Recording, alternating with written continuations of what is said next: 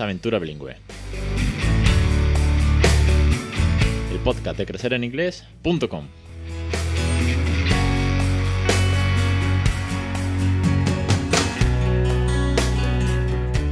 Capítulo 294, 17 de febrero de 2022. Muy buenas, mi nombre es Alex Perdel y esto es Aventura Bilingües, un podcast sobre bilingüismo, sobre experiencias, consejos, tips, reseñas, ideas. Al fin y al cabo, todo lo que tenga que ver con cómo enseñarle una segunda lengua a nuestros hijos, cómo darles ese regalo para el día de mañana, cómo motivaros, cómo inspiraros, cómo ayudaros en la medida de lo posible y sobre todo ahora con esta ronda de entrevistas donde, oye, vamos a escuchar a otras familias cómo están criando bilingüe y qué tips nos pueden dar. Vamos hoy con David García, que es, bueno, pues fiel seguidor y oyente del podcast desde hace muchísimo, criando bilingüe, es teacher también, con lo cual tiene un bagaje eh, también profesional y que también nos va a hablar pues tanto de la parte de, profesorado como de la parte papi criando bilingüe y su experiencia con su peque de 3 años. Antes, ya sabéis que de todos los tips, consejos, ideas y recursos tenéis un montón de podcasts. Para empezar, porque hay ya 290 y tantos podcasts y que tenéis en crecereningles.com nueve cursos con phonics, gramática, eh, pronunciación, lista de vocabulario, ejemplos, juegos, canciones, metodología de gamificación, de Montessori, bueno, un montón de recursos al fin y al cabo. Y también estoy sacando ahora últimamente descargables gratuitos, ¿vale?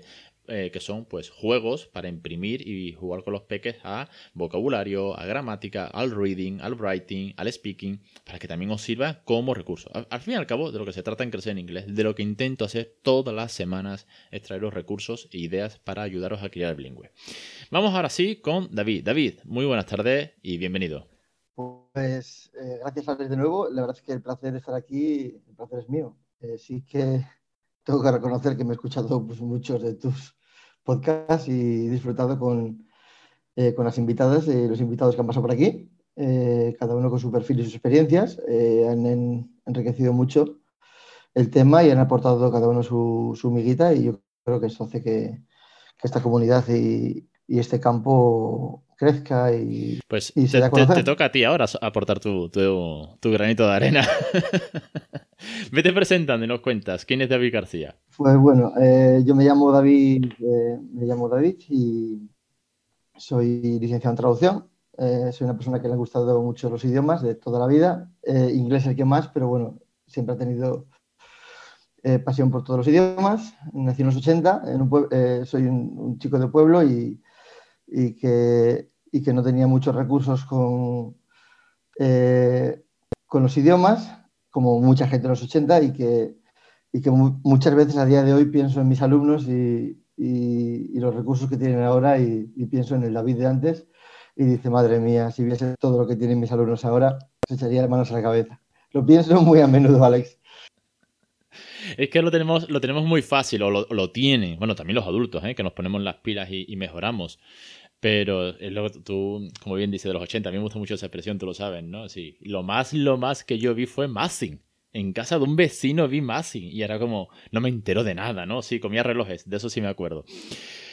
Eres licenciado en traducción, ya eh, me contabas fuera de micro, haciendo una pequeña recapitulación, que has trabajado en academias primero eh, y que ahora estás en bachillerato, en centro docente, y también en otra academia, en, bueno, pues en otro horario, ¿no? Sí, al final eres docente a pleno pulmón y criando bilingüe. Cuéntanos, eh, cuéntanos un poquito cómo, cómo empezaste en el mundo, por ejemplo, de las academias.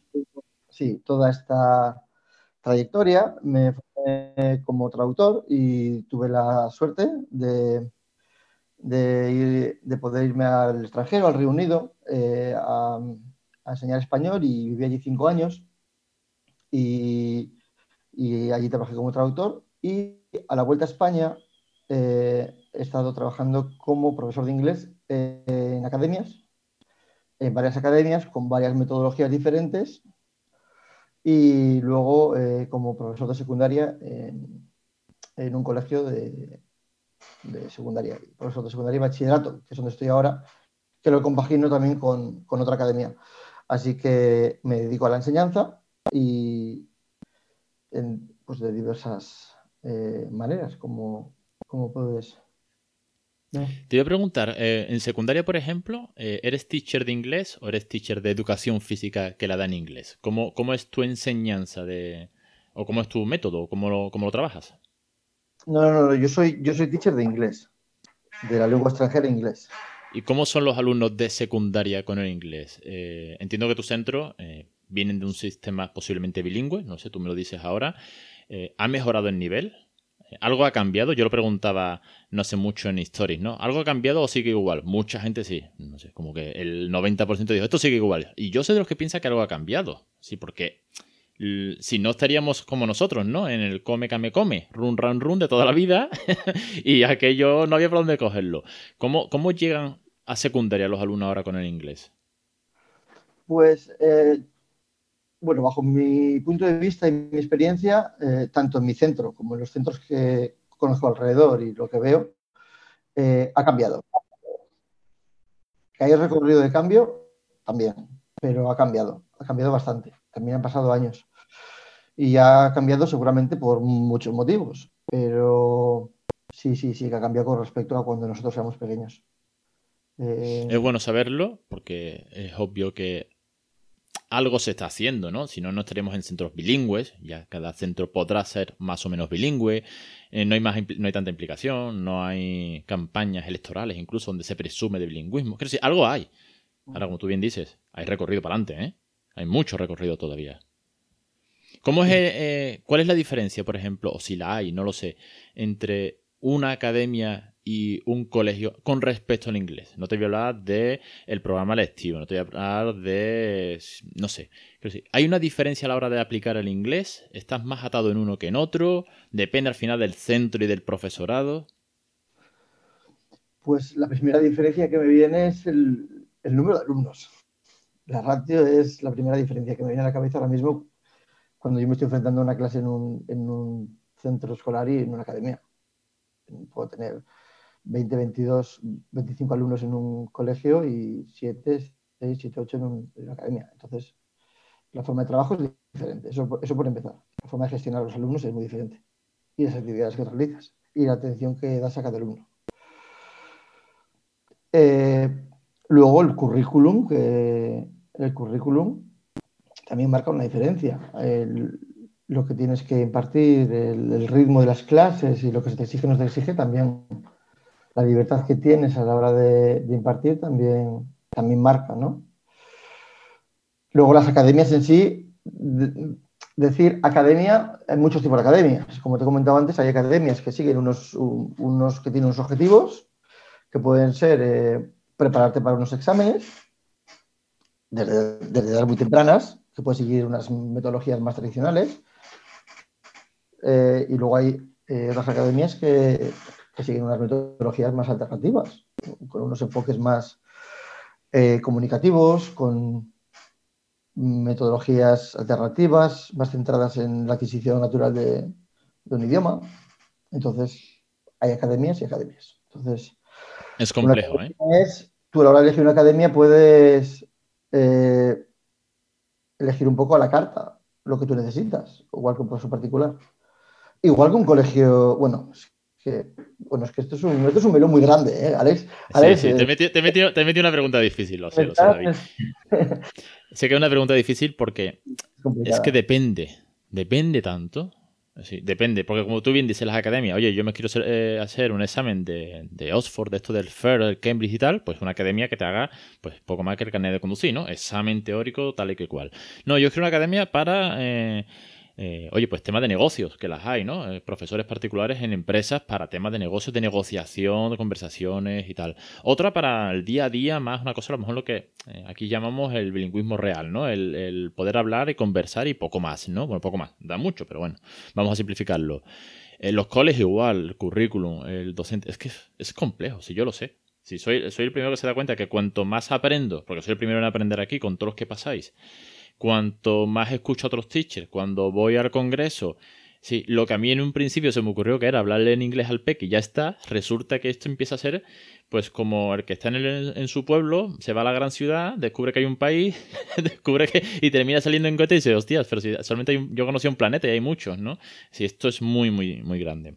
Perdona, pero pregunta, que era, era compleja, pero bueno, creo que en tu situación que has trabajado, que trabajan los dos, me parecía oportuna pregunta tal vez un poco obvia o, también rara, ¿no? Oye, ¿cuál es la diferencia? Coño, pues la primera diferencia es la ratio. Es que ya, ya es una diferencia muy tocha. Te voy a preguntar, ¿en qué momento, siguiendo un poco con, tu hilo de lo que hablábamos al principio, ¿no? que también eres padre criando bilingüe, una peque de, de tres años, ¿en qué momento se te ocurre criar bilingüe? ¿Cuándo se despierta? ¿Cuándo cambia el chip? ¿O ya lo tenías planteado desde primera hora que te gustan los idiomas y tú decías que en el futuro tu, hija no iba a ver más, sino que iba a poder disfrutar de todo el inglés en su contexto? Pues bueno, para empezarte voy a recordar al, pues a los que estén escuchando este podcast, tengo una, niña de tres años y medio, a la que creo bilingüe, o lo intento, y pues, se me ocurrió, digamos, o las primeras veces que me lo planteé, eh, fue antes de tenerla, digamos, eh, por supuesto que se me pasó por la cabeza, eh, incluso antes de querer ser padre, porque antes de querer tener hijos, como a mí me han gustado los idiomas, es algo que, es algo que te pegas. Es algo que cuando yo he visto familias que, han, tenido hijos, o familias internacionales, familias que han creado bilingüe, o incluso niños de mi edad, chicos, que son bilingües, es algo que yo me preguntaba. Qué guay ser bilingüe, ¿por, qué yo no, no? Esa envidia sana que, reconozco que he tenido, he tenido siempre a los bilingües, porque me han gustado mucho los idiomas. Entonces, incluso cuando no he querido ser padre, es algo que yo me preguntaba. ¿Yo criaría bilingüe? ¿Sería capaz? ¿Lo haría? Entonces, digamos que esas, preguntas previas eh, empezarían ahí, ¿vale? Pero muy lejos a lo que es una realidad luego de criar bilingüe. Y como te he comentado antes, eh, a mí se me despertó mucho las ganas de todo esto eh, trabajando en una academia con niños muy pequeñitos con una metodología alternativa y basada en, en aprendizaje natural de la adquisición de una lengua materna, con un enfoque comunicativo en el que hablábamos mucho, interiorizaban de manera bastante natural.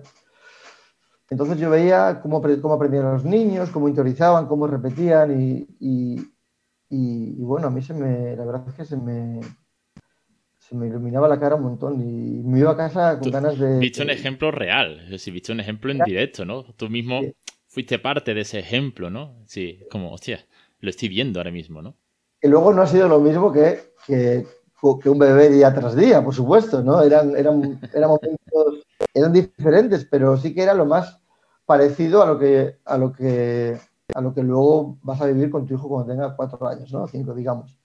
O creías tú que iba a ser. Entonces, ahí empezó un poco todo. Y luego ya, pues el momento de cuando eh, mi mujer está embarazada, eh, pues eh, lo hablamos, es una cosa que se habló y, bueno, como he comentado antes, hemos vivido cinco años en Reino Unido, los dos hablamos inglés, hemos estado viviendo allí, el inglés es parte de nosotros, soy profesor de inglés, es algo que, que, que no era extraño, que, que pudiésemos eh, realizar.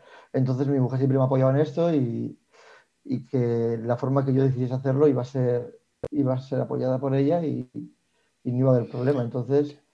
Fundamental, ¿eh? ¿eh? el apoyo de la familia. Vamos, ya, ya, lo hemos comentado muchas veces, pero es que es, la mitad de la casa. Entonces tiene que estar ese apoyo, si no cojea y, se destruye seguro. Me apoyado 100%. ¿Cómo, cómo, lo, ¿Cómo, montas tu bilingüismo en casa? ¿Cómo, cómo lo haces? ¿Haces OPOR? ¿Haces time and place? Eh, ¿A ratos? Eh, inputs eh, aleatorios o todo, todo a piñón, que sí, ¿cómo lo haces? O cómo lo has ido haciendo hasta ahora. Ojo, que esto irá pivotando en medida de tus mm, posibilidades, disposición. Pero la intención, la intención siempre fue OPOL. La intención siempre fue mm, todo el input de dibujos que se podía poner en casa iba a ser en inglés, las canciones, banda sonora por casa, mm, todo en inglés.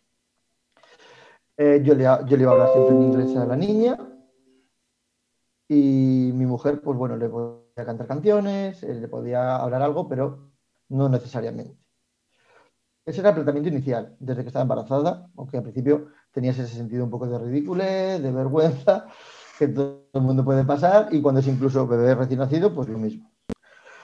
Eh, ha habido etapas, ha habido épocas en las que he flojeado, en las que he sentido muchas ganas de hablar con mi hija en castellano y no he estado 100% hablando con ella en inglés.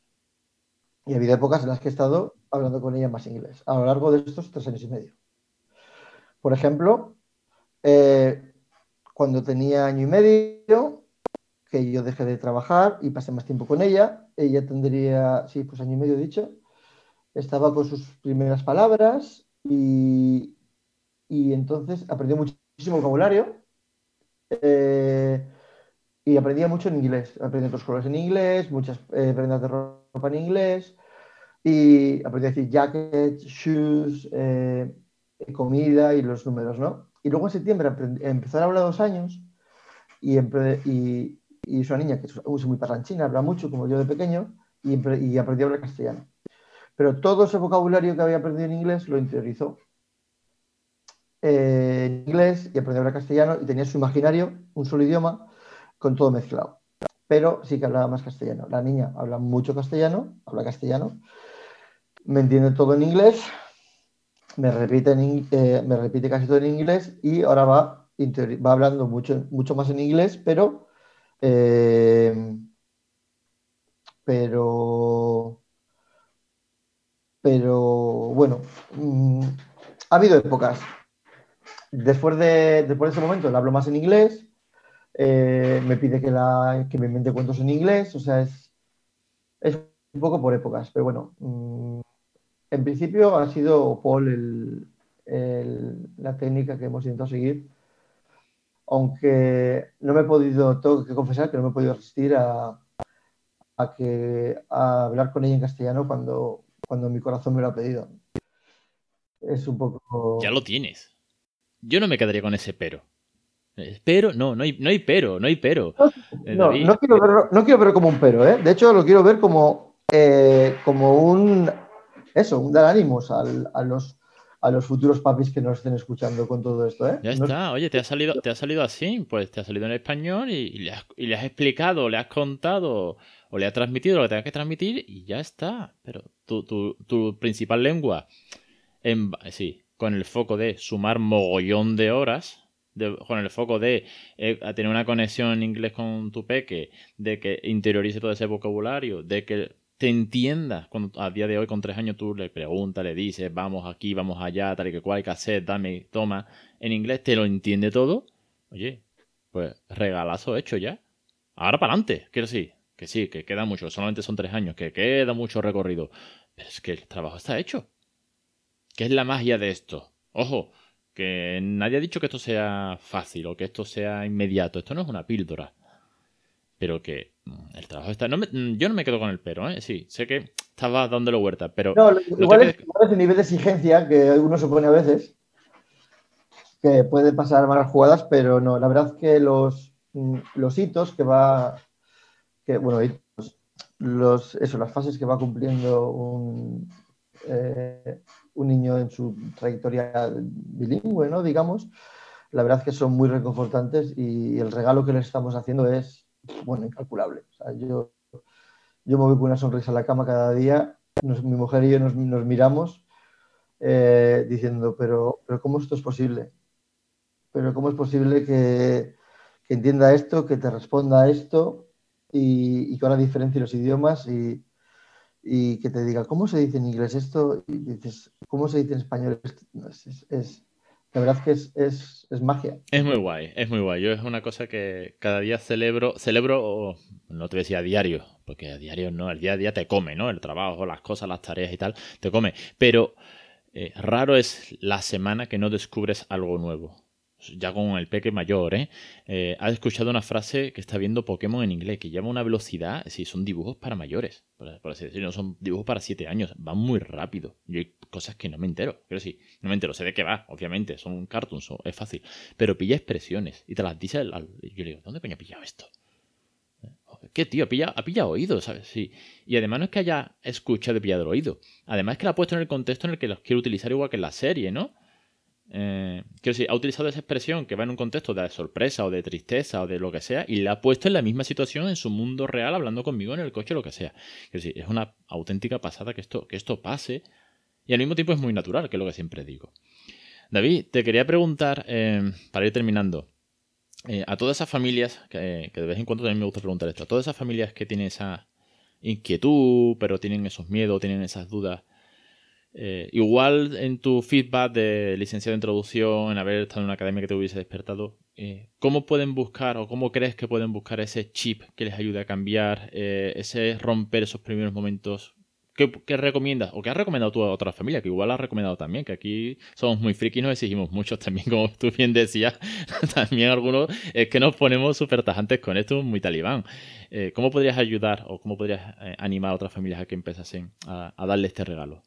Eh, yo diría a todas las familias que igual es un poco volver a lo, mítico de siempre, ¿no? Pero les recordaría que, que todo suma que, aunque una familia se pueda ver limitada por nivel, por tiempo, a día de hoy tenemos muchos recursos, eh, los dibujos, eh, los ratitos, los juegos, pequeñas cosas eh, van sumando poco a poco y, y van a ayudar muchísimo, aunque no lo creamos, a los peques y, aunque a corto plazo no parezca, eh, a largo plazo va dando frutos. Y... Pues merece la pena. Sí, sí, te lo, vamos, lo de todo suma es que debería estar de, de manual, de manual. Porque es verdad que a poco, ojo, que si te alcanzas el objetivo, quieres ponerte bilingüe 100%, con super nivel y todas estas cosas, hostia, pues igual hay gente que se aficia. Claro. Pero eh, eh, a poco que hagas ya vas a romper, si ya sabes más, yo no sé en qué podcast lo dije, en uno de los 200, que yo estuve 5 o 6 años tocando la guitarra con un profe y no soy capaz de tocar en directo ante nadie. Pero bueno, pues mis cuatro cositas me las sé, pues ya sé más que hace 10 años. Y obviamente no soy profesional de la guitarra, pero bueno, oye, para entretenerme, pues lo mismo. Mm, no vas a ser bilingüe, pero ya sabes más que el resto si eh, aplicas un poquito, ¿no? Vas sumando horas. Eso es, Alex. Nada, solo decir eso, que no, que no, no hay que pasar de 0 a 100. Cada uno puede eh, mejorar en, lo que pueda o en lo que le interese.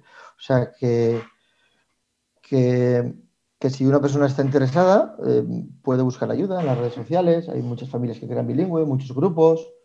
O sea que todo lo que, que si hay un poquito de curiosidad, un poquito de, querer saber un poco más, eh, buscando un poquito de ayuda, pues que somos muchos los que estamos haciéndolo y, que siempre se puede, se puede consultar y, y buscar una manera de ayudarles un poco a los peques y, ese, es mi trabajo a día de hoy, quiero decir, intentar dar un montón de ideas y de recursos y si no, no estarías aquí, ¿no? El, intentar, oye, pues mira, un tip más, una experiencia más, eh, un ánimo más para, para criar el bilingüe. David, Muchísimas, muchísimas gracias por, todas las chalillas que hemos tenido por, Instagram. Hemos hablado también de, exámenes de certificaciones, me acuerdo. En fin, por, por toda tu aventura, por escucharte tantísimos podcasts, que ya, bueno, me tienes que conocer mejor que mi madre casi, porque los podcasts tienen esa gracia. Yo escucho muchos podcasts y parece que fuesen colegas de toda la vida. Así que darte las gracias, David, y, y que nada, dentro de, un tiempecillo, cuando la peque ya haya pegado un estirón, o cuando tengas un segundo, oye, si, si multiplicas la aventura, te vienes y nos cuentas qué, qué tal va. Estaré encantado, estaré encantado de repetir, Alex. Muchas gracias por invitarme y te seguiré escuchando. Pues hasta aquí la entrevista de hoy. Como os decía, eh, para ayudar, aquí tenéis todo, todo el material disponible, con tantos episodios, con tantas experiencias, con tantos tips, con tantos consejos, con, el ejemplo que siempre os pongo como ejemplo real, ¿no? Un ejemplo cercano que es el Peque, que también participa ya en el podcast muchas veces. Y sobre todo, con muchísimos cursos a vuestra disposición, cursos que son de un único pago, que tenéis para toda la vida, que tenéis siempre disponible, que los podéis consultar las veces que queráis y que así podáis tener pues una ayuda, una guía, una inspiración, un ejemplo, explicaciones de la crianza bilingüe en casa. Os espero la semana que viene con otra entrevista. Un saludo y hasta la semana que viene.